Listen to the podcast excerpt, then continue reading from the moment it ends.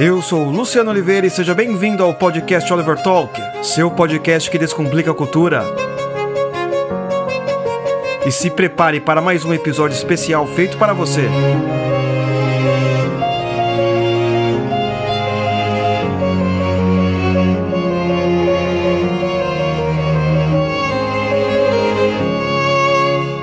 Nossa série sobre artes, nossa série mensal aqui no Oliver Talk. Eu sou o Luciano, só que aqui em cima tá, está escrito Andreassi Barreto. Não, não confundir. Eu não sei, por sinal, como é que muda isso daqui. Mas é isso aí. Luciano, André, vocês sempre me confundem, né? Acham que a gente é o Cris e Greg. Como vocês estão? Tudo bem, tranquilo? Passando um mês aí da nossa última live que nós falamos sobre uh, surrealismo e Picasso, correto? E agora a gente vai continuar falando aqui sobre é, sobre surrealismo e Salvador Dali. Tá certo, minha gente? Vamos ver aqui já cumprimentar o pessoal do chat, como sempre.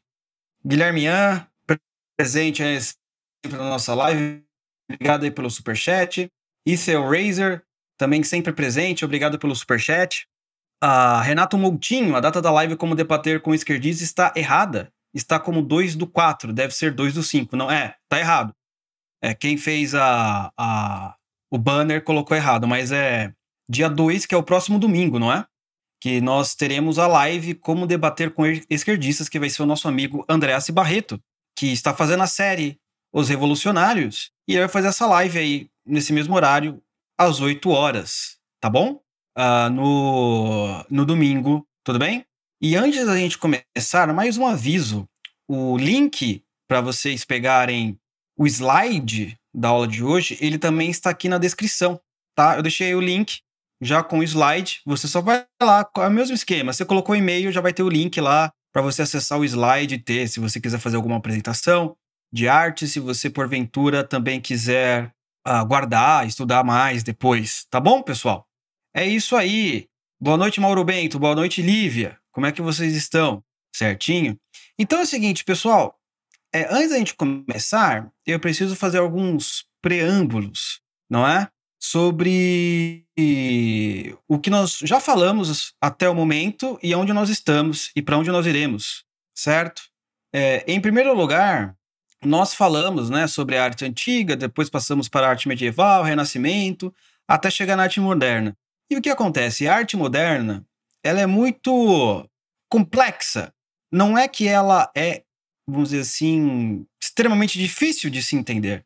Mas como são vários movimentos que estão ocorrendo ao mesmo tempo, que surgem, dadaísmo, surrealismo e por aí vai, uh, é muito difícil você acabar estudando tudo de uma vez só. Exatamente por isso que nós, o que eu estou fazendo agora, principalmente nessa entre, mil, entre 1890 a 1940, nesse período aí, no final do. É, ali entre guerras, acontece muita, muita coisa. Então, o que, que a gente está fazendo? O que, que eu estou fazendo aqui? É, desatando os nós, para a gente entender o que exatamente está acontecendo. Porque são vários movimentos, e não é só o movimento artístico que acontece. Há movimento literário, não é movimento dentro das universidades. Muitas coisas estão acontecendo para você ver que não é somente uh, na arte. As coisas elas estão interligadas ali naquela elite cultural na época, não é? Então são vários elementos que uh, estão ocorrendo ali ao mesmo tempo. Então é bom deixar isso marcado, certo? Então na live de hoje eu deixei o título, eu vou inclusive já compartilhar aqui o nosso né? Deixa eu ficar mais pequenininho aqui. Aí. O título é o Picasso e Salvador Dali, o real, horrível e absurdo. E uma coisa, um elemento muito interessante que a gente pode discutir é que na aula anterior, ou na penúltima aula, não lembro exatamente qual aula agora, eu falei um pouco sobre Picasso e disse que Picasso ele teve várias fases. Não é, não é um sujeito assim que você fala, ah, Picasso ele é assim e ele só tem esse estilo artístico e acabou. Não. Ele tem várias fases, ele transita entre vários uh, estilos artísticos. Ele também escreveu peças, poemas e por aí vai, tá? Então, isso também que olha uma coisa interessante, porque Picasso é da Espanha, não é? Salvador Dali também é espanhol. Uh, são dois sujeitos aí que vieram da mesma terra. E Salvador Dali também tem uma, uma, uma história muito importante dentro do movimento comunista, tanto Salvador Dali quanto Picasso quanto Sartre, tá? Eu quero explicar isso hoje. E eu estava preparando a aula e eu queria falar justamente hoje sobre Picasso Salvador Dali, e eu não consegui, ou melhor, eu vi que se eu colocasse Picasso junto na aula de hoje, ia ficar muito grande. Não é, ia passar aí duas horas fácil. E essa não é a intenção. Então, vamos falar somente sobre Salvador Dali. O título aí na capa tá Picasso, Salvador Dali, o real, horrível, absurdo, mas o título aqui no vídeo tá ah, O Surrealismo e Salvador Dali, parte 2, tá? E hoje eu também não quero apresentar muitos quadros hoje. Basicamente eu não vou apresentar um ou dois. Eu quero agora explicar um pouco do, da parte teórica, da parte filosófica teórica, não da parte técnica artística em si, não é? Porque isso já é, um, já é uma, uma área que eu não sou tão dominador assim, tá? Mas a parte filosófica, na parte conceitual, isso, isso eu consigo garantir como é que funciona o negócio, tá? Então nós iremos falar um, um pouco mais sobre Salvador Dali hoje, é, a sua relação com o comunismo, é, a relação com aquela turma que estava junto, não é? Jean-Paul Sartre, uh, Camus, Jacques Lacan, é, Simone Beauvoir, toda essa turma, não é? Para você ver como uh, eles tinham algumas conexões. Nabokov também, o russo Nabokov. Hoje vai ser uma aula mais teórica, porque se eu não explicar um pouco dessa parte teórica, não dá para a gente avançar. Não dá para a gente avançar muito. Certo, pessoal? Então já não se esquece aí de sentar o dedo do like e, se for possível, compartilhar essa live para os seus grupos. Ok? Vamos lá então? Vamos. Aqui está aparecendo certinho para vocês. Excelente. Então, arte moderna, né? Expressionismo, arte abstrata, cubismo, colagem, surrealismo e dadaísmo. Tem mais coisas da arte moderna depois do dadaísmo, tá? Só que eu parei aí, certo? A gente está tentando é, desatar os nós de, do que está acontecendo aí. Isso é mais ou menos. Imagine que você é uma pessoa que gosta das coisas uh, organizadas e limpas e você gosta de limpar sua casa. Aí você. É fácil, quer dizer, sua casa não é tão difícil de limpar porque as coisas já estão organizadas. É você tirar um pozinho aqui, não é? Organizar o negócio ali, tem o dia da limpeza da sua casa. Mas imagina que você entra no quarto do seu filho ou no quarto do seu irmão. Aí tá cheio de cabo, enrolado, um monte de coisa na mesa. Aí você fala, meu, por onde eu vou começar a limpar este quarto? Isso é a arte moderna.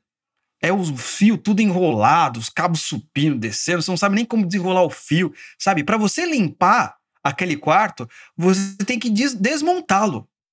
Você tem que desmontá-lo.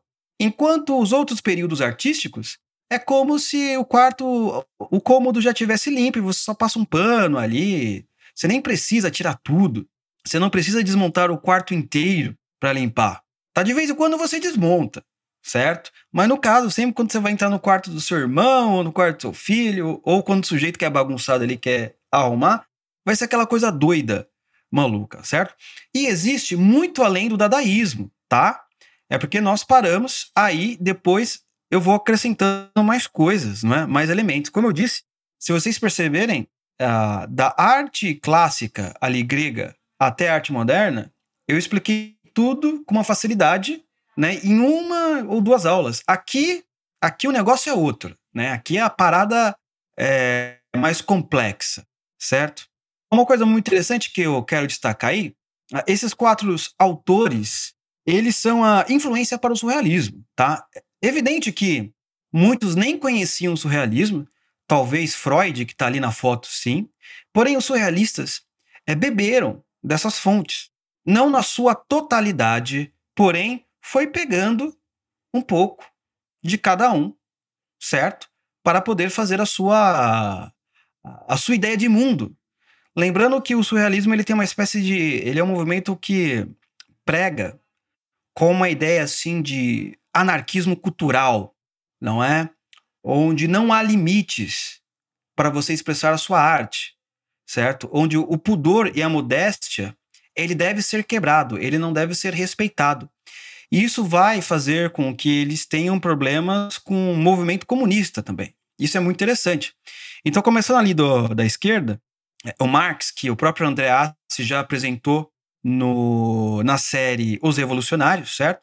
Vai, vai se tirar daí elementos, por exemplo, como do materialismo, muito importante para o movimento, e também um, conceitos sobre a burguesia, não é? Como a religião é o ópio do povo. Porque você imagine da seguinte maneira: se você quer fazer uma revolução, se você quer fazer uh, ir além dos padrões, dos tabus sociais, uma pessoa religiosa ela não se interessa por isso.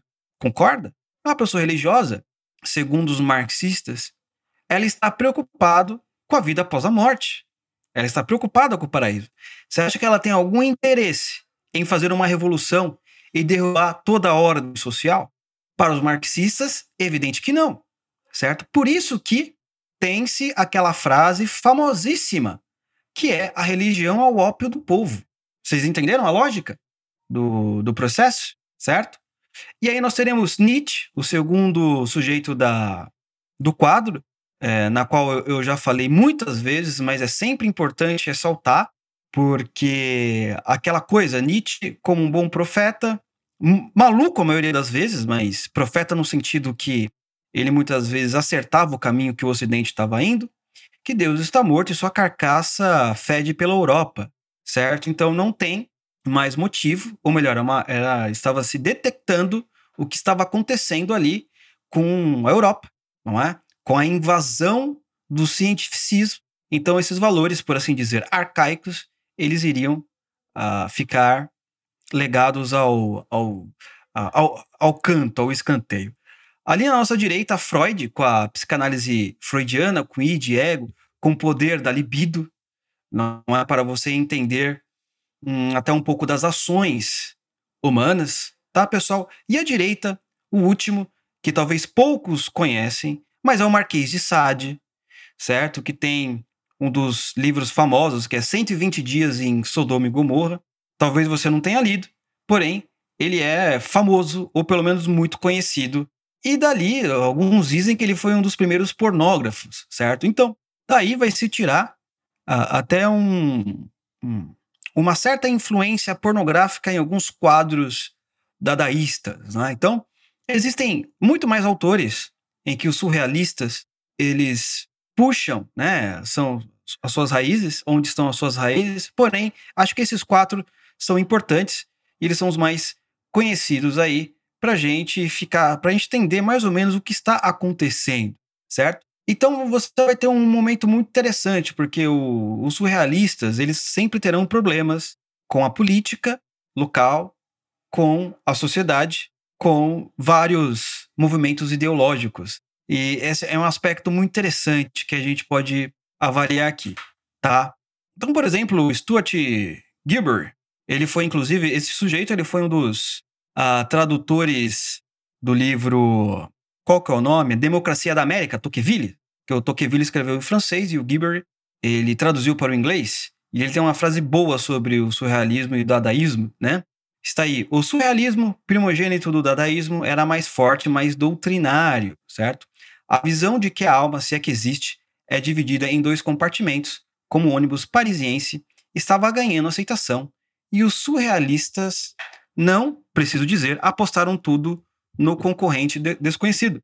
Então, uh, essa frase do Stuart Gilbert é muito interessante porque ele era um importante, era uma pessoa de muito respeito, tanto pelo seu intelecto nos Estados Unidos daquele século, né, um sujeito muito antigo, e ele entendeu o que está, o que era o movimento surrealista, certo? Entendeu o que era o dadaísmo e simplesmente está falando, olha, o caminho desses caras são esses. Não há? Este é o caminho. Muito interessante. Agora, como eu quero tratar aqui com vocês, eu espero que o, o YouTube não derrube essa imagem dadaísta da direita, pelo menos para mim aqui é direita, não sei para vocês à esquerda. Ah, o movimento realista ele vai ter uma série de problemas com o movimento comunista, tá? Não parece, uh, mas ele vai ter uma série de problemas. Se você olhar o quadro à esquerda, que é o quadro do Lenin, observe, por exemplo, como foi feito esse quadro a do Lenin, um quadro para homenagear a União Soviética. Você percebe que eles têm traços, uh, vamos, não sei se é traços conservadores que eu posso dizer, mas é, traços assim que qualquer pessoa reconheceria. traços que você bate o olho, objetivos, não é? Então você olha ali Lenin com a sua postura altiva, não é? Discursando para as massas, para o proletariado. Logo abaixo nós veremos ali a cor da União Soviética, do comunismo, e ali mais embaixo nós iremos ver as massas. Ah, na Revolução Russa. Você percebe que, olha que interessante, esse quadro, que é justamente para exaltar o comunismo, ele tem aspectos, uh, características uh, de desenhistas conservadores, mas não conservadores no sentido de um movimento político, tá, gente? Mas no sentido de que, olha, eu acho que arte é algo que as pessoas devem reconhecer, não pode ser algo totalmente abstrato, sem sentido, tá? Então você olha assim, uh, tem aspectos uh, muito mais uh, legíveis, não é? e nós estamos falando de Lenin, hum? e se a gente pegar, por exemplo, os quadros de esquerdistas de hoje, ele falaria: não, esse quadro aí, com essa técnica, como assim? É algo totalmente objetivo, é algo que a pessoa entende o que está acontecendo, é algo que não há nenhuma subjetividade, é algo que você uh, não precisa ficar interpretando o seu sentimento. Não é? Olha que interessante isso. Né? É um quadro exaltando o comunismo. E à sua direita, nós teremos um quadro do Salvador Dali, certo? O nome do quadro é The Great Masturbation. Eu não vou falar a tradução, quem sabe, sabe, quem não sabe vai ficar uh, querendo saber o que é. Mas olha aí, ó, Salvador Dali. Você imagina, né? Deixa eu ver assim, não sei se vocês conseguem ver meu. Uh, acho que não dá para ver, mas tudo bem. Aqui nós iremos ver muitos elementos uh, sexuais, não é? Elementos que provocam, elementos que atiçam a sexualidade. Nós podemos ver ali o rosto da mulher, um rosto é, apaixonado, próximo de um de um membro, né, masculino, masculino, não é? E ali durante o quadro você vai ver uh, uma série de mensagens é, sugestivas relacionadas atos libidinosos, não é? Esse é o quadro aí do Salvador Dali. E uma coisa uh, interessante, porque eu até coloquei o título ali em cima: Comunismo versus Surrealismo. Exatamente. Porque os comunistas, eles vão ter uma série de problemas com os surrealistas, não é? Os surrealistas, eles queriam também estar dentro do movimento comunista, porque aquela coisa da revolução, aquele elemento de vamos mudar a sociedade, vamos acabar com o pequeno burguês, vamos é, destruir a sociedade tradicional, certo? Então vamos entrar para o comunismo, vamos fazer parte do Partido Comunista. Porém, entretanto, começa-se uma série de problemas, porque até então o comunismo uh, soviético eles terão elementos né, de uma certa moralidade tradicional hum, e que bate de frente com os surrealistas, certo? Por exemplo, a George Lucas, que o próprio André apresentou uh, na série sobre os revolucionários, não é? Vai falar que, por exemplo, o surrealismo não é um bom estilo para o pro proletariado, certo? Porque o pro proletariado ele tem valores tradicionais, né? O homem de família, o homem do campo, né? O, o, o sujeito que ou as massas o populacho, certo? Que irão participar da revolução, certo? Então, eles irão gostar de quadros que representem estes valores tradicionais. Então, se você olhar ali, o quadro do Lenin, olha que interessante, chega a ser muito próximo do realismo, né, certo? Que foi um movimento que nós simplesmente estudamos em algum vídeo anterior, nem lembro qual foi a aula mais, mas está aí, realismo está em algum lugar, certo? Então o Jorge Lucas vai fazer críticas ferrenhas ao surrealismo. Porém, esse é um elemento muito interessante, porque ao mesmo tempo que ah, os comunistas eles estavam fazendo uma revolução hum, por meio da política, com a Revolução Russa, entrando dentro das universidades, e não aceitavam os, surreal, os surrealistas, não é falando, não, vocês são muito. Vocês estão indo longe demais. Os surrealistas estavam quebrando todos os tabus sociais existentes. Então não deixa de ser uma espécie de. Uh, como que chama? Não é Guerra das Tesouras? Como que é o termo que o pessoal fala? Briga das Tesouras, sei lá. É, alguém no chat deve, deve, deve lembrar. Eu esqueci o, o termo, é. Como é que é? Tesouras, Briga das Tesouras, que é um termo científico que a gente, que a gente usa. Ah, tô aqui, ninguém lembrou ainda. Quando alguém lembrar, eu eu vejo aqui. Ah, então, por exemplo, é, ao mesmo tempo, isso que é muito interessante, porque Teatro das Tesouras. Muito, muito obrigado, Carlo Maia. Exatamente isso, Teatro das Tesouras. Porque, ao mesmo tempo, são dois movimentos de com o espírito revolucionário, não é? Mas eles estão agindo de formas totalmente diferentes e brigando entre si, certo? Por exemplo, você vai encontrar textos da internet Salvador Dali. A socialista Morena, que acho que muitos conhecem, que é uma socialista, assim, é master, não é? Elogia todo o socialismo. Ela vai falar que ela tem um artigo em que ela diz que nós não devemos simplesmente não gostar de Salvador Dali porque ele não fazia parte do movimento comunista, tá? Então até ela, como socialista, ela reconhece isso. Hum? Ela reconhece, olha, é, tem uns problemas, mas Salvador Dali, você entendeu? Estratégia das tesouras, teatro das tesouras, exatamente, Eunice. Por aí vai. Então você percebe uh, esses tipos de movimentos. É? Então, quando eu falei que as fontes do surrealismo, é, é, do surrealismo eram esses sujeitos, que eu disse aqui na é porque, como eu disse, o surrealismo ele pega estes elementos de cada uma dessas pessoas, desses autores, e aplica da sua maneira, da sua forma. Não leva ipsis literis, certo? Não é, por exemplo, um comunista raiz, ele seguiria o que o Lenin uh, diria. Que, que Lenin disse? Aqui não há movimento revolucionário sem teoria revolucionária. Isso é um trecho que está no livro O que Fazer, certo? Dos escritos de Lenin. Os, os surrealistas não, não, se importam com isso. Eles não estão nem aí. Vamos bagunçar tudo. Você entendeu? Vamos zoar a coisa toda. Hum? Ir além do inimaginável. Tá? Então, este é um, um aspecto que eu queria apresentar para vocês. Agora, é, esse slide ele é interessante porque ele faz parte do diário do Salvador Dali, que se chama As Confissões Inconfessáveis de Salvador Dali. Livro caríssimo, caríssimo. Eu deixei o link para você comprar aí na, na descrição. Se você comprar, use o nosso link aí da Amazon, que inclusive a gente ganha uns centavos. É um livro caríssimo porque, enfim, a cópia é, tá esgotado. Não sei quando irão renovar. Então, negócio chega a ser 300, 500 reais e por aí vai. Mas aí o Salvador Dali ele vai contar, por exemplo, a sua história com o movimento comunista e como ele brigava com os comunistas, que é um aspecto uh, que vale a pena. Eu falei, cara, eu tenho que falar esse trecho. Olha que interessante que o Salvador Dali vai dizer. A política, o engajamento, como diziam os surrealistas, nos dividira. Eu me inquietava com o marxismo como um peido, e ainda um peido me alivia e me inspira. A política me parecia ser um câncer que corrompe a poesia.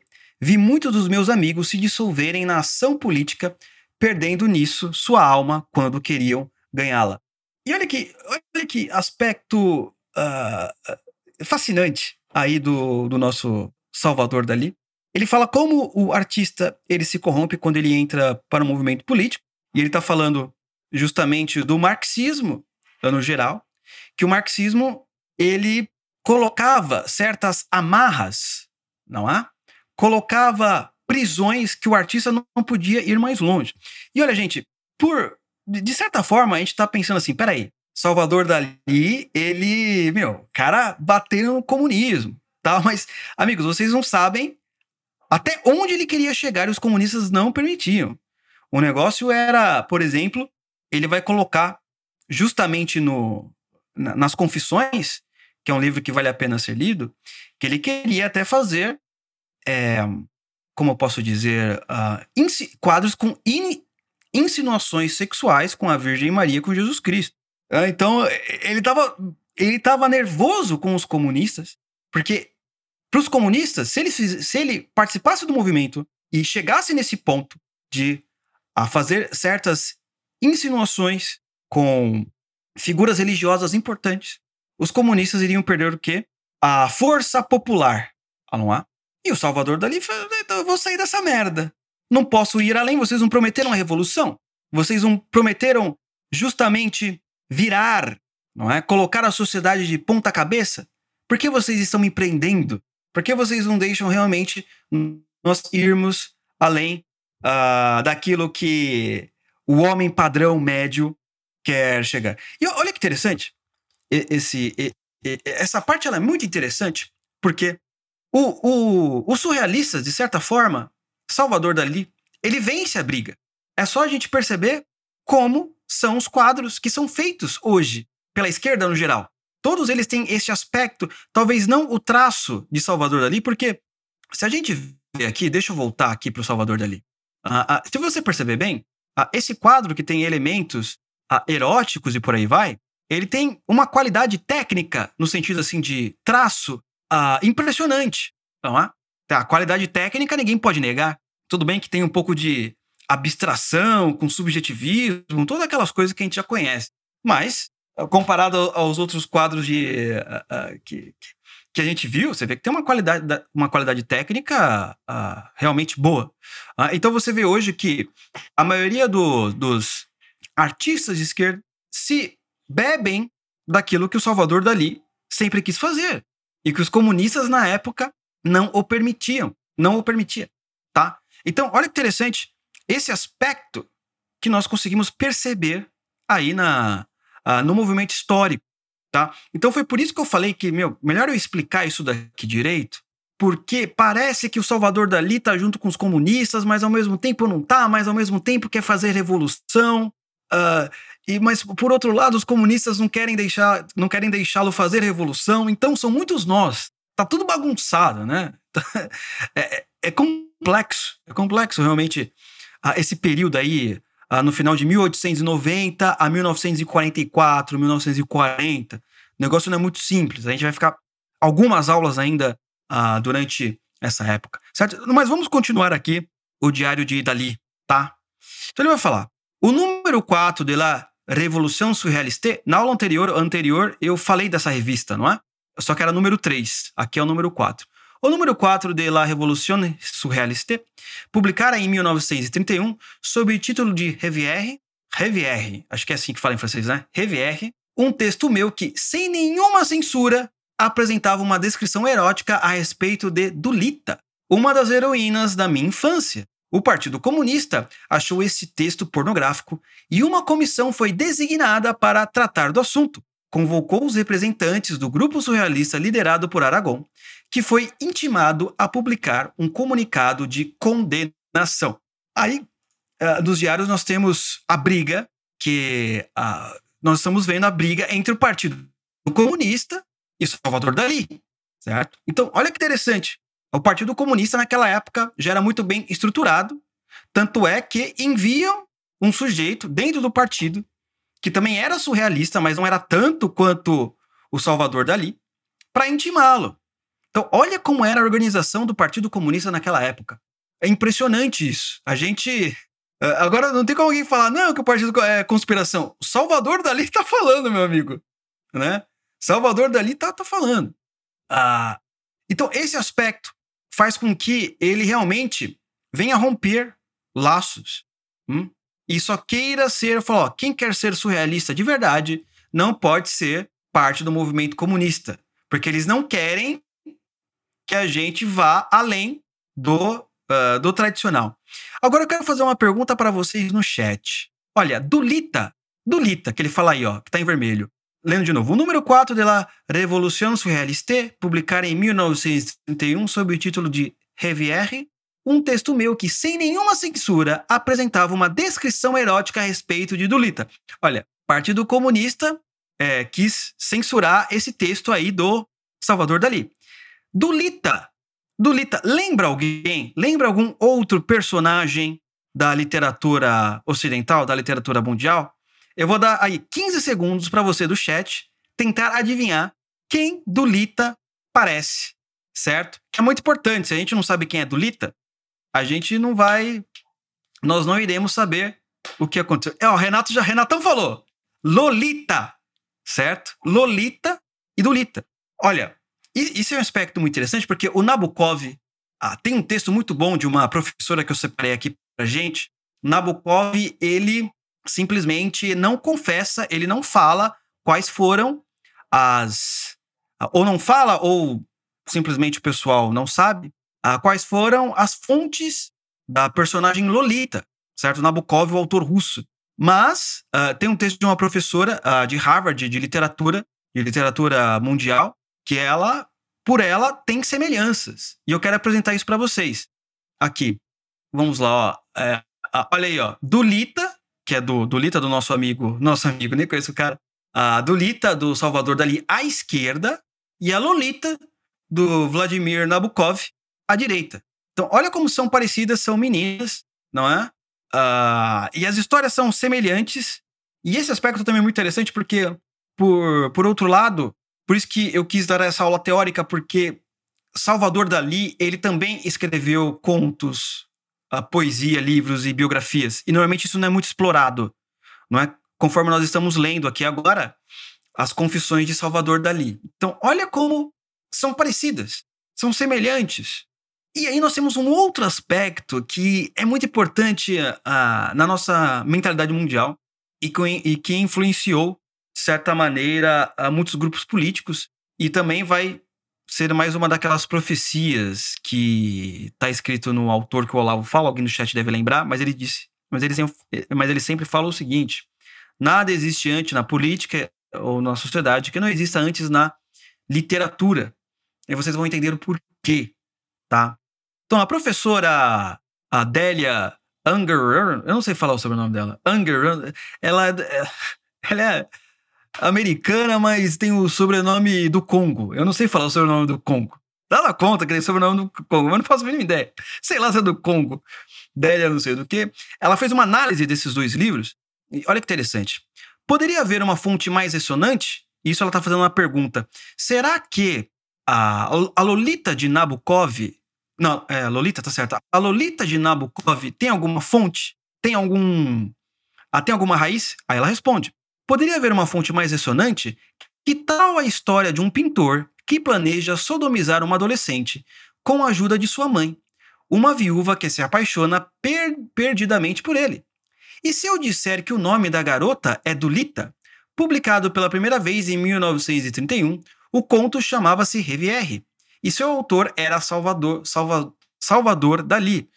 Para quem quiser a fonte, quem quiser verificar o artigo depois em inglês, The Surreal Sources of Lolita, Nabokov em Dali. Esse livro, Revier, quem quiser também, eu deixei o link aqui na descrição. Só tem inglês, tá, gente? Só tem inglês. Uh, mas aí, quem quiser ler, uh, vale a pena. Quer dizer, vale a pena no sentido se você quiser fazer essas comparações. Então, olha que interessante. Aí ela tá falando o seguinte: então, peraí, peraí. A história que Nabokov tá falando, eu já vi. Alguém já escreveu antes. Não é? Planeja sodomizar uma adolescente com a ajuda de sua mãe, uma viúva que se apaixona per perdidamente por ele. Ah, essa história parece que eu já ouvi antes num conto chamado do Lita, do Salvador Dali. Hum? Olha como as coisas se encaixam. Olha como ninguém pensa assim do nada. Ah, vamos contar uma história de um padrasto que se apaixona por uma mulher viúva, mas no final, ela, mas no final ele quer, na verdade, o quê? Hum? Fazer sexo com a filha adolescente da mãe. Hum, nada assim parece que vem simplesmente do acaso, correto? Continuando aqui que a professora Dília está falando. A, a RVR de Dali, de 1931, apresentou o que se tornaria a trama de Lolita, um homem de meia idade seduzindo uma menina de 12 anos com a ajuda de sua mãe viúva. Olha só. Então, quando Salvador Dali ele vai simplesmente tentar publicar esta obra, os comunistas enviam lá um agente do partido. Opa, irmão, você não pode fazer isso porque as massas, o proletariado ainda não está preparado para esse avanço. O pequeno burguês ele ainda tem certos resquícios morais, mesmo que ele seja socialista. Então, olha que interessante. A gente percebe muito nas publicações do Twitter do PCdoB. Hum.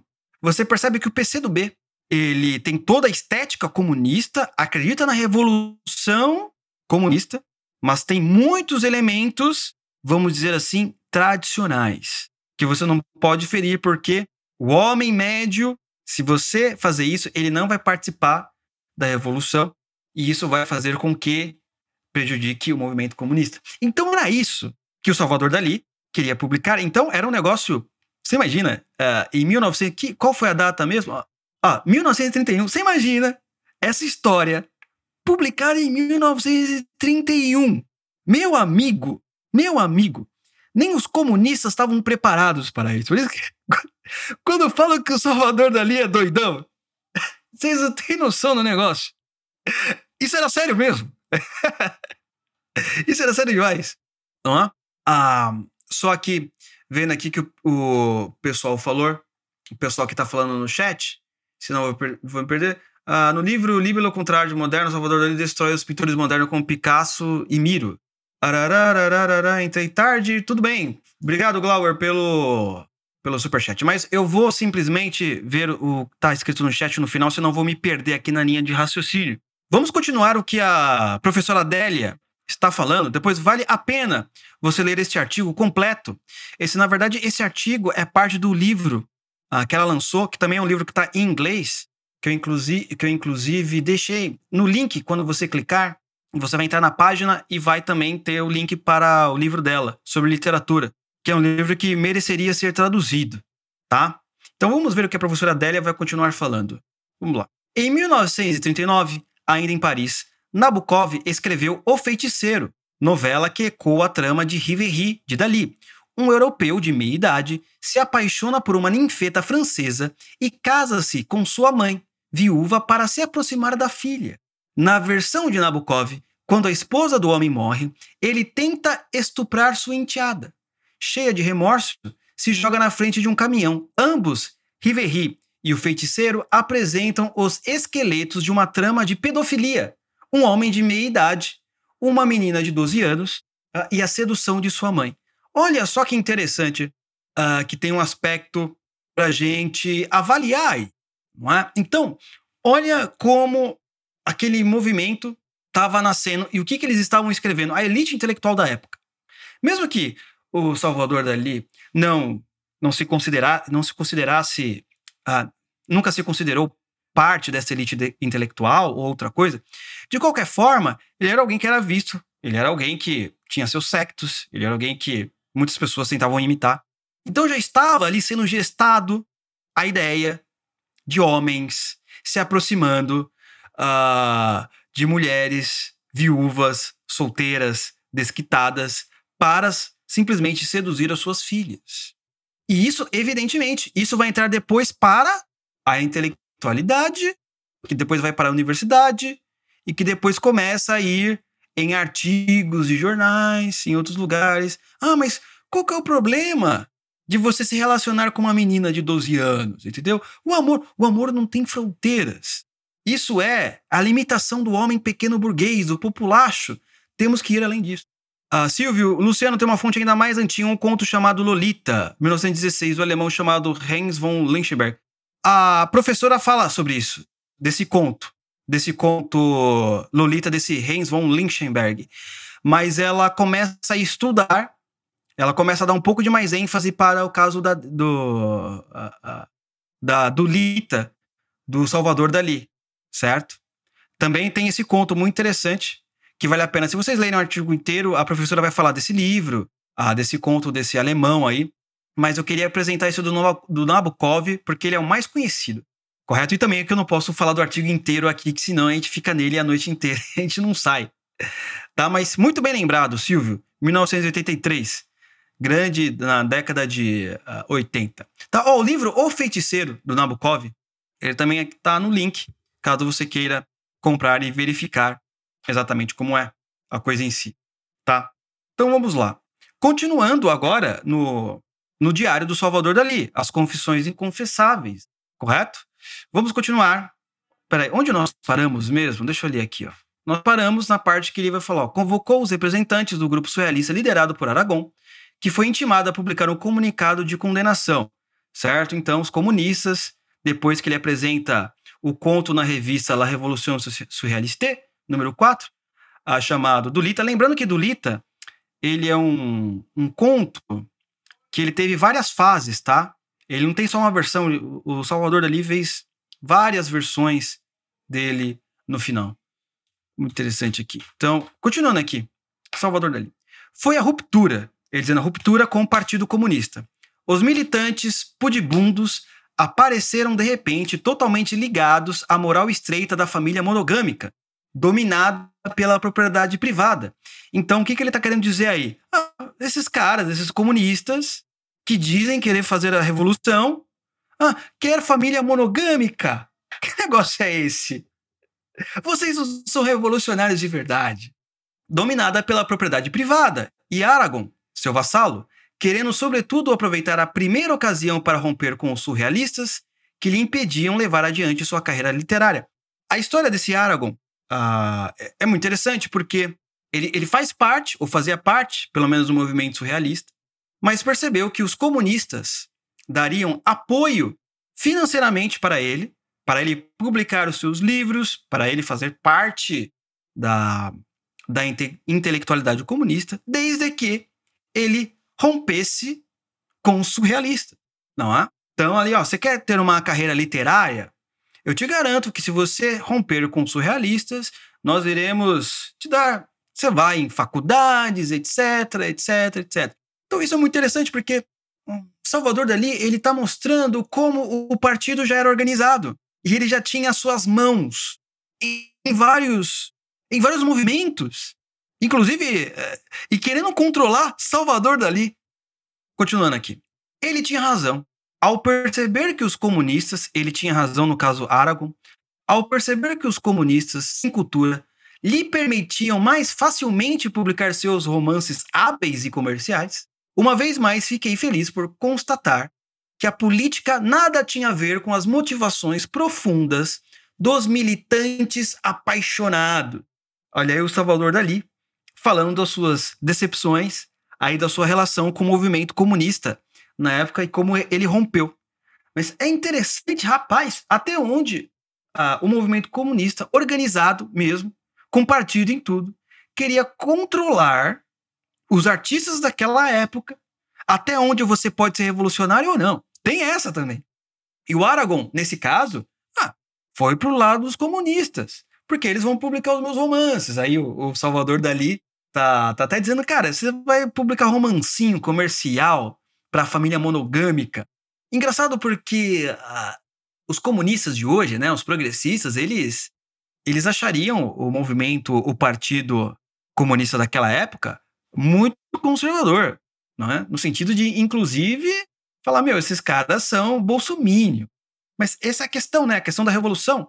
Tem esse, essa coisa do teatro das tesouras. Ao mesmo tempo, você vai ter Salvador ali, Salvador dali, fazendo a revolução à sua maneira, não é? E você vai ter os comunistas fazendo da sua outra maneira. E os comunistas aqui tentando impedir o Dali. Dali, Salvador Dali. Interessante. Aí a frase final que achei é, importante que o, o Dali fala: uma vez mais fiquei feliz por constatar que a política nada tinha a ver com as motivações profundas dos militantes apaixonados. Ou seja, né? Militante é militante, é bucha de canhão. Enquanto o cara, ele acha que ele está servindo a uma espécie de revolução comunista, muito pelo contrário, ele está sendo escravo de um agente do partido está sendo escravo uh, de um diretório do partido, de algum ditador e por aí vai. Ele se acha livre, mas na verdade ele não é. Nesse sentido, Salvador Dali era um sujeito incontrolável. Incontrolável. Ah, interessante. Então, uh, ah, para a gente continuar, eu quero falar do, sobre esses três autores. Ah, o Renato falando aí, pudibundos é o plural de pudibundo, o mesmo que envergonhados, vergonhosos e virtuosos. Esses três autores, eles são importantes, tá? Porque eles vão rechaçar o surrealismo. São três autores que simplesmente ah, ou são simpatizantes ao movimento comunista, ou fazem parte do Partido Comunistas, do comunista, ou trabalham para o Partido Comunista, certo? Então, à esquerda, nós teremos o Jean-Paul Sartre, que o André, inclusive, acho que foi o último episódio da série Os Revolucionários, se não me falha a memória. No meio, nós teremos o Jorge Lucas, não é? E à direita, nós teremos a Theodor Adorno. Então, um elemento muito importante, certo? Mas antes de continuar aqui, apresentar nosso amigo Renato mandou um super chat. Surreal assistir uma live de qualidade dessas e não colaborar. Parabéns! Obrigado pelo excelente trabalho, Luciano André. Opa! Eu que agradeço. Vocês são muito generosos. Vocês não são uh, comunistas, né? Senão vocês falariam assim: não, o Estado vai pagar ele. Maravilha, obrigado. Vocês que são generosos. Tá? Uh, fico feliz que estão gostando da aula. Voltando aqui. Voltando aqui. Ah, então, à esquerda nós teremos Jean-Paul Sartre, no meio, Jorge Lucas, à direita, Theodor Adorno. Conforme eu falei, vamos falar. Jean-Paul Sartre, eu separei algumas frases, tá? Mas vamos falar aqui do meio. Uh, o Jorge Lucas, Lucas, como vocês bem sabem, conforme o André já falou na série Os Revolucionários, né? Era um sujeito que uh, defendia a história comunista, estética comunista e por aí vai. E ele foi um dos que ah, ele foi, na verdade, um sujeito que rechaçou o movimento surrealista. Por quê? Qual era o motivo do George Lucas aí nesse sentido? Era porque a estética hum, do surrealismo, conforme eu falei lá no começo, fazia com que as massas poderiam se afastar da revolução. A estética surrealista não era bom para os revolucionários na época, porque ainda você tinha aquela ainda coisa, aquela o resquício da moral, família monogâmica que o Salvador Dali reclamou lá nos diários dele. Hã? Então, Jorge Lucas já vai reclamar. Então, isso é interessante, pessoal, que o Jorge Lucas, Theodor Adorno e Jean-Paul Sartre também estão na mesma época. Estão na mesma época. Então, aquela coisa que eu falei, temos que desatar os nós, é muito nó, não dá para continuar. E nós teremos à esquerda Jean-Paul Sartre. Vamos ver algumas coisas que Jean-Paul Sartre, ah, inclusive, falou sobre ah, os surrealistas. É? Achei, achei umas frases interessantes aqui. Ó, o Sartre com seu olhinho, seu olhinho, um olho no peixe, outro olho no gato. Eu acho que esse olho dele aqui é interessante, porque ao mesmo tempo uh, que ele estava lendo, o, esse aqui da esquerda, ele estava de olho no Camus. Dizem que o Camus, o Alberto Camus, aquele que escreveu uh, O Estrangeiro, é, dizem que a, Qual é o nome da mulher dele lá? A Simone Beauvoir queria, tava, queria sair com o Camus. E ele Teve várias brigas com Camille por causa disso, entre outras coisas, inclusive romperam no futuro próximo. Isso eu vou explicar depois também nessa aula de artes, porque agora entrou arte, literatura, entrou um monte de coisa junto e é necessário. Vamos lá. Jean-Paul Sartre. O acordo de princípios entre o surrealismo e o PC, Partido Comunista, contra a burguesia não vai além do formalismo. É a ideia formal da negatividade que os une. A negatividade surrealista mantém-se fora da história ela é o fim absoluto da vida e da morte. Ah, esse trecho, já vou explicar para vocês o que significa o que o Jean-Paul Sartre falou, mas esse trecho ele está escrito num livro chamado O que é a literatura. Tá, o link também está na descrição, caso vocês queiram comprar. Né? Se você puder comprar pelo link da Amazon, é até melhor que nos ajuda aqui. Vamos lá então. Ah, o acordo de princípios entre o surrealismo e o PC, o Partido Comunista, contra a burguesia não vai além do formalismo. Então, primeiro elemento, existia, então, existia um acordo. O próprio Sartre, Sartre está falando. Agora é o Sartre, Salvador Dali falou nos diários dele, e o Sartre também, correto? Agora ninguém, ah, você não traz fonte. Tá cheio de fonte aí, tá? Contra a burguesia não vai além do formalismo. Então, a burguesia, certo? Vamos explicar aqui o conceito de burguesia. O conceito de burguesia não é simplesmente um sujeito rico, mas ele mantém o espírito do burguês. O que é o espírito do burguês? É o sujeito que mantém os valores cristãos sem ir à, igreja. São os valores cristãos desligados da sua fonte.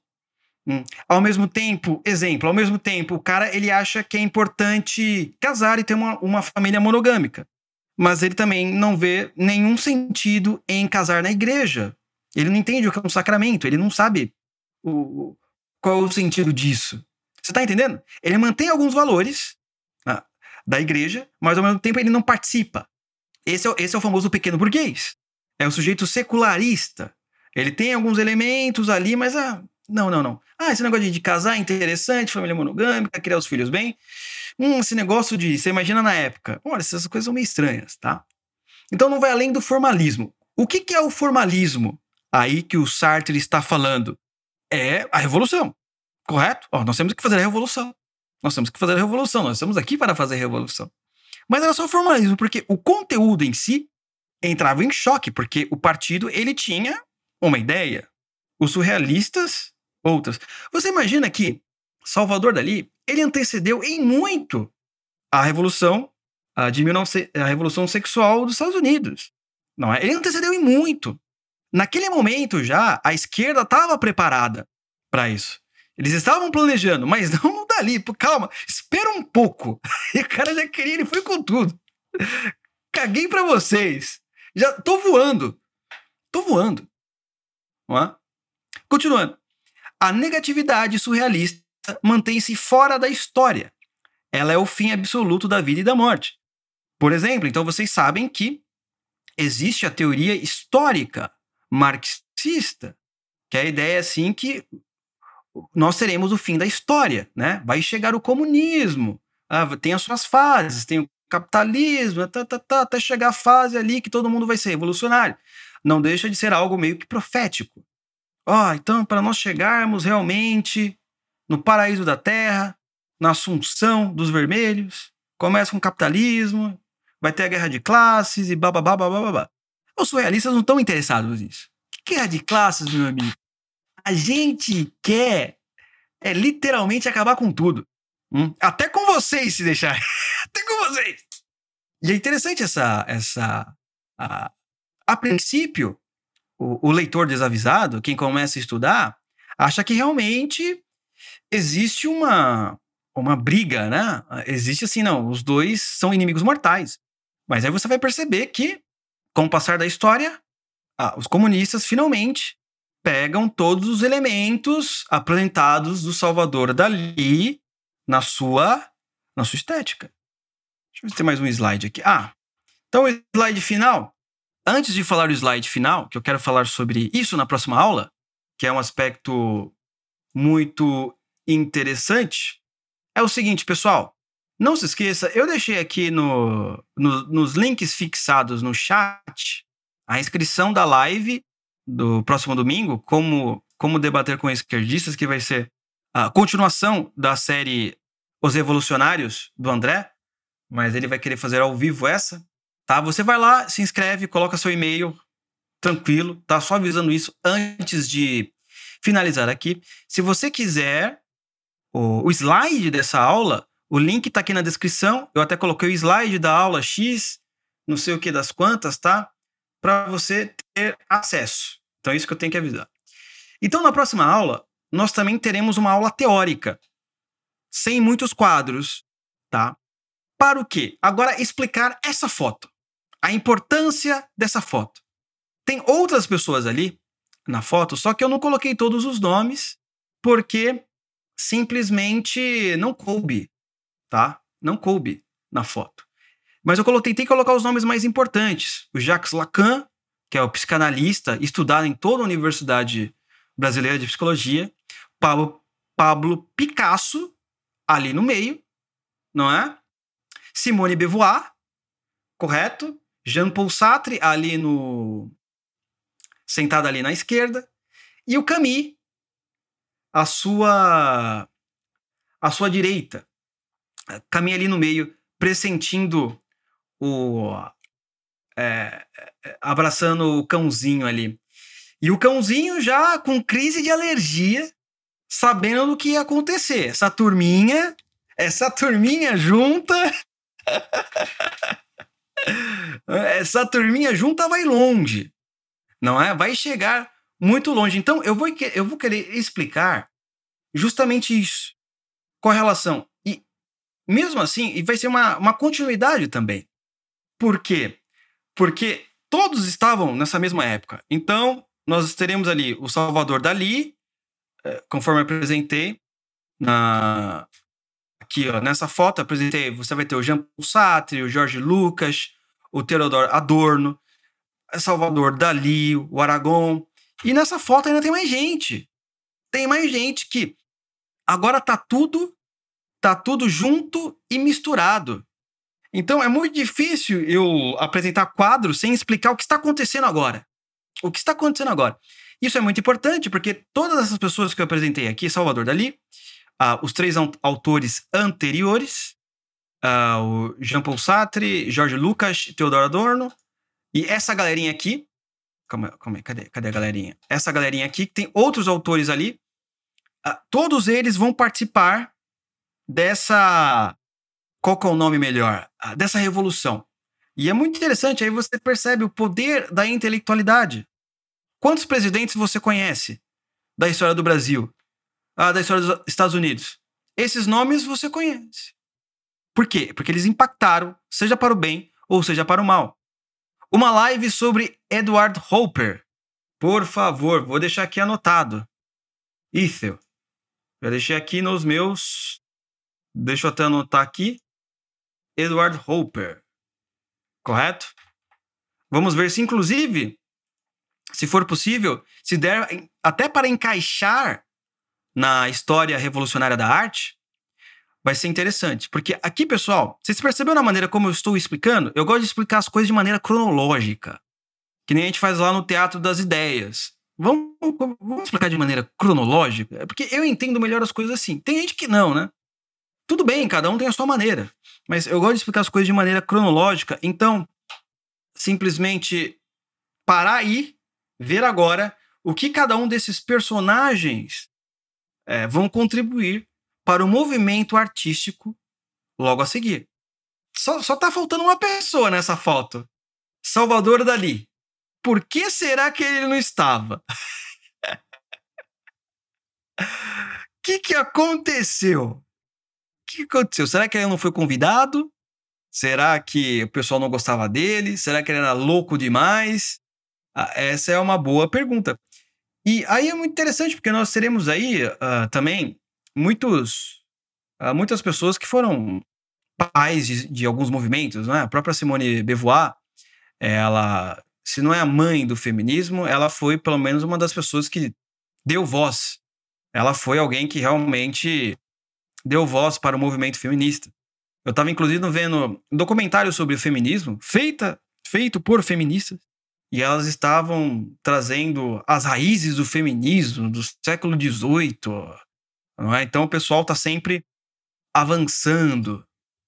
É? oh, foi cancelado. Eu não duvido. Eu não duvido. Deixa eu ver aqui que vocês escreveram. Para ver aqui. Olha aqui, o Matheus escreveu. Oliver, no livro uh, Libelo Contraste Moderno, o Salvador Dali destrói os pintores modernos como Picasso e Miro. Ele diz que Picasso é pura bestialidade. Ah, tá explicado porque ele não. tá explicado porque não foi convidado. tá explicado. A gente já entendeu. Você imagina, né, cara, uh, como que era a situação. E assim, e aí o Picasso, meu, Picasso ele é um autor, ao mesmo tempo, uh, como que eu posso dizer? Simples e complicado, porque ele passa por várias fases e tem um aspecto, quando nós falamos de fases da arte, isso é a mesma coisa que fases. Deixa eu, deixa eu aumentar um pouquinho aqui meu rosto. Me deixe, deixe-me. Né? Ah, isso é que nem fases literária, é, literárias. Ah, então tem, tem a fase romântica, a fase sei lá das quantas, moderna, mas isso é tudo acadêmico, escolar, apenas para o aluno ele não se perder. Mas, por exemplo, isso que eu estou explicando agora para vocês. Dá para você simplesmente falar, não, peraí, entre 1930 e 1950 era surrealismo. Entre 1950 e 1955 era dadaísmo. Ah, não, entre 1925 e 1935 era, sei lá, era, era, era colagem expressionismo. Não dá para você explicar. Isso, quando a gente separa, quando o pessoal separa a arte ou, ou literatura em fases, é só uma maneira escolar para o aluninho, você entendeu? Entender mais ou menos o que está acontecendo, para não confundir a cabeça dele. Mas conforme eu expliquei para vocês aqui agora, tudo é misturado. Tudo é misturado, todo mundo puxa fonte de todo mundo. O jeito que é surrealista não é tão surrealista assim e por aí vai. Isso que é bom a gente entender. Não, isso é bom a gente entender para nós irmos além e não pegar estes personagens e simplesmente fixá-los. Não, não, é surrealista e acabou. Não funciona assim. Então, isso, essa parte é muito legal da próxima aula, porque está entrando muito mais agora na minha área, não é? Na área das ideias. E vai ser muito importante para a gente poder explicar porque o Picasso ele teve as suas fases também. Olha a galerinha que ele estava andando. Então, também é um elemento muito importante. Ah, essas pessoas que estão aí, por exemplo, o Jean-Paul Sartre, ele pega muitos elementos desses movimentos artísticos e dá uma base filosófica racional. Então era todo mundo trabalhando junto. Por isso que eu falei no começo, isso aqui é um nó, rapaziada, mulherada, isso é um nó. É, esse período é um nó, assim, que é pra gente sair, é, tem que desmontar tudo, tem que desmontar o quarto inteiro e depois arrumá-lo. Ah, então isso aqui é isso aqui, então isso aqui é isso aqui, então isso aqui é isso daqui. Certo? Muito bem lembrado, Mateiro. Grande dia. Deixa eu ver aqui. Quer dizer que para Sartre, se for a mulher dos outros, né? Olha, olha, o, o, o Sartre. Vocês já leram aquele livro do Sartre, A Náusea? É um livro nauseante mesmo, tá? No, no geral, assim. Eu li esse livro do Sartre e vocês vão perceber o seguinte: vai ter esse aspecto da vida absurda, que a realidade não tem sentido. E é um sujeito que vive entediado. Depois vocês comprem. Se você não tem, leia. É muito interessante, até para você entender o que estava acontecendo na época, qual era o espírito filosófico em forma de romance. Porque eu li o livro e eu fiquei entediado mesmo. E tem muitas histórias aí nessa foto, porque por exemplo, o Camille, ele rompe, né? Com a turminha. Ele rompe com Sartre, principalmente. Tem muita coisa aí. Tem muita coisa acontecendo. E é interessante. Assim. Cheguei agora, a live vai ficar gravada? Sim, essa live fica gravada, Patrícia. Patrícia Furta. Maravilha. Mais confiável aí é o cãozinho, os amiguinhos. Exatamente. Salve, povo. Gilberto chegando aí. Concordo com o Dali. Não gosto de Picasso. Ah, ah, ah é verdade. Verdade. Sua análise muito boa, Luciano. Super aula. Super aula. Olha um trecho desse, li, desse outro livro. Os pintores passaram a fazer feio quanto mais o faziam, mais eram modernos. Picasso tem medo de tudo. Fazia o feio por medo do bourgeoisie, bourgeoisie. Não sei falar esse nome. Eu estou sem o meu dicionário de nomes aqui, o furvo. Quando eu, sabe qual é o mais com, complicado, pessoal, da nossa vida? A gente que estuda sozinho essas coisas. É quando vem os nomes estrangeiros a gente não sabe citar. Por exemplo, esse Riverri, antes de dar aula, acho que na semana, eu fui simplesmente, entrei no site chamado forvo.pt. Lá, esse site, ele, você coloca o nome e eles citam a pronúncia, como você deve falar. Então tem muito disso. Eu sempre conto a história do. Deve ser Bogueru. Eu conto, conto a história lá do. Um amigo meu também. Tem um amigo meu também que é dessas. E ele foi num seminário, queria aprender sobre o Benjamin Constant. Ah, um seminário sobre Benjamin Constant e não sei o quê. Aí o ele não tava, ele foi na aula e o professor tava falando, mas o que, é esse tal de Benjamin? É, Benjamin. E o que, que é o tal de Benjamin? E o professor falou, não, que Benjamin, Benjamin, Benjamin, Benjamin. Aí ele, professor, o que, que é o Benjamin? Pô, você não sabe? A aula é disso? Não, eu vim a aula de Benjamin Constant. É desse cara que ele tava. É desse sujeito que a gente tá falando. Não é? Mim. Vamos ver. Esse livro aqui tá parecendo muito interessante, uh, Matheus. Eu não conhecia. Vou deixar aí, então, mais uma referência que vai ser é, interessante para quem tem mais interesse. É, inclusive, escrevi o nome do livro. Qual era o nome do livro que você colocou? Deixa eu ver aqui. Estava aqui no superchat. Aqui, ó. Chama Libelo contra a Arte Moderna né? Deve ser um livro aí de. Provavelmente alguém que não gosta de arte moderna, tá? Eu não vejo nenhum problema em relação a isso. Eu acho que você tem que ver os autores que são a favor e contra a arte moderna para você justamente entender o que está acontecendo. Então, fica aí mais um livro. Livro, inclusive vou até anotar, porque esse eu realmente não conhecia, né? Livro contra arte é, tá aqui.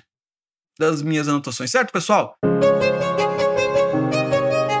Então, muito obrigado. Ótimo domingo. É, a gente vai se encontrar então daqui a um mês. Próxima semana, ó, essa semana, episódio sobre uh, os evolucionários, tá? O meu episódio, Cristianismo Puro e Simples, não saiu semana passada. O editor tá doente, então não deu para sair. Eu já tinha feito ele, que inclusive o nome do episódio era Entre a Carne e a Castidade. Eu vou falar sobre a castidade nesse episódio. E se Deus quiser, sai nessa quinta-feira. E sábado, aula do Teatro das Ideias, a última aula sobre Júlio César, finalmente. Próxima aula vai ser do Teatro das Ideias, será sobre o Evangelho de São Mateus e vai ser com André Ass. Finalmente vocês terão outro professor. Já estão o quê? Oito, seis aulas falando sobre Plutarco tá? E domingo, live do André, por favor, não se esqueça de se inscrever no link que está aqui no, no, chat, no chat fixado que eu deixei e também está na descrição, tá? E quem quiser uh, o PDF dessa aula que eu mostrei aqui, também deixei o link na descrição. Você vai clicar lá, quem quer os slides, você vai clicar, você vai colocar o seu e-mail, aí vai aparecer um link para você, vai ter acesso aí sempre ou por um bom tempo, certo? Muito obrigado. E até a próxima, rapaziada. Fui. Rapaziada, fui. E mulherada também. Fui.